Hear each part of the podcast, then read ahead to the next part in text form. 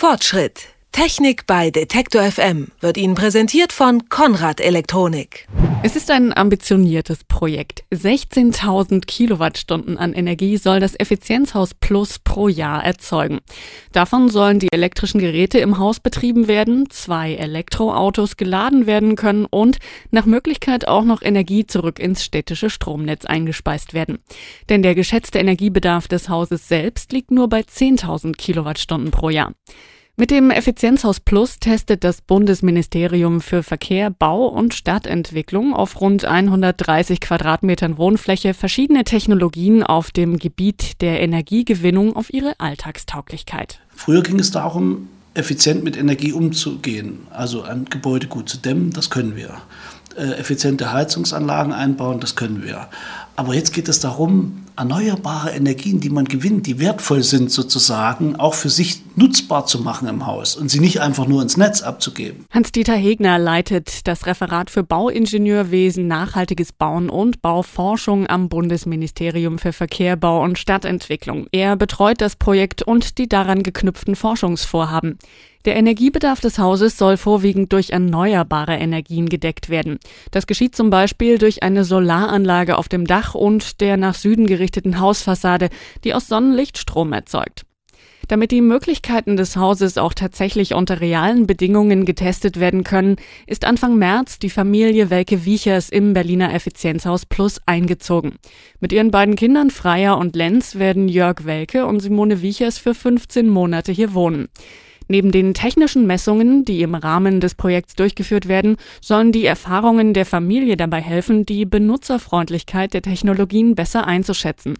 Genau das macht für Jörg Welke den Reiz an diesem Alltagstest aus. Dadurch können wir natürlich auch so ein bisschen transportieren, dass das, was wir machen, ähm, nicht wehtut ohne dass wir jetzt irgendwie äh, ständig moralisch darauf hinweisen müssen, wie wichtig das ist, dass man Energie spart, sondern wir können einfach dadurch, dass wir das zeigen, dass wir auch eine Öffentlichkeit jetzt haben, so ein bisschen ähm, sagen, guckt mal, man kann ganz normal wohnen in einem schönen, tollen Haus. Es tut nicht weh, ist nicht irgendwie muffig und, ähm, und trotzdem ist es energiebewusst. Begleitet wird das Projekt von verschiedenen wissenschaftlichen Untersuchungen. Rund um das Energiemanagement im Haus gibt es viele Fragen, auf die der Praxistest Antworten bringen soll, erklärt Hans-Dieter Hegner. Wir möchten möchten sozusagen wissen, wie funktionieren diese Komponenten unter Dauerstandsverhalten. Wie funktioniert das mit der Einspeisung solarer Energie, mit der Pufferung, mit dem Energiemanagement und so weiter und so fort. Wir wollten auch testen, wie kommen die Menschen damit zurecht. Die Schnittstelle Technik-Mensch ist die zu bewältigen? Ist man überfordert von den Systemen? Fühlt man sich eingeschränkt durch die Systeme? Das wollten wir auch wissen.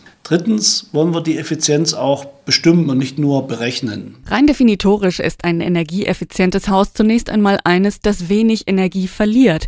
Deshalb sind unter anderem die Wände und die Dachkonstruktion im Effizienzhaus Plus in Holztafelbauweise hergestellt und durch eine 36 cm dicke Zelluloseschicht im Inneren Hochwärme gedämmt. Alle Glasflächen am Haus bestehen aus einer hochmodernen Dreifachisolierverglasung. Und auch die Architektur des Hauses unterstützt den Energiespargedanken. Es hat eine sehr kompakte Quaderform, um Wärmeverluste so gering wie möglich zu halten. Wärme, die ins Haus einströmt oder im Haus erzeugt wird, bleibt also grundsätzlich auch erst einmal drinnen.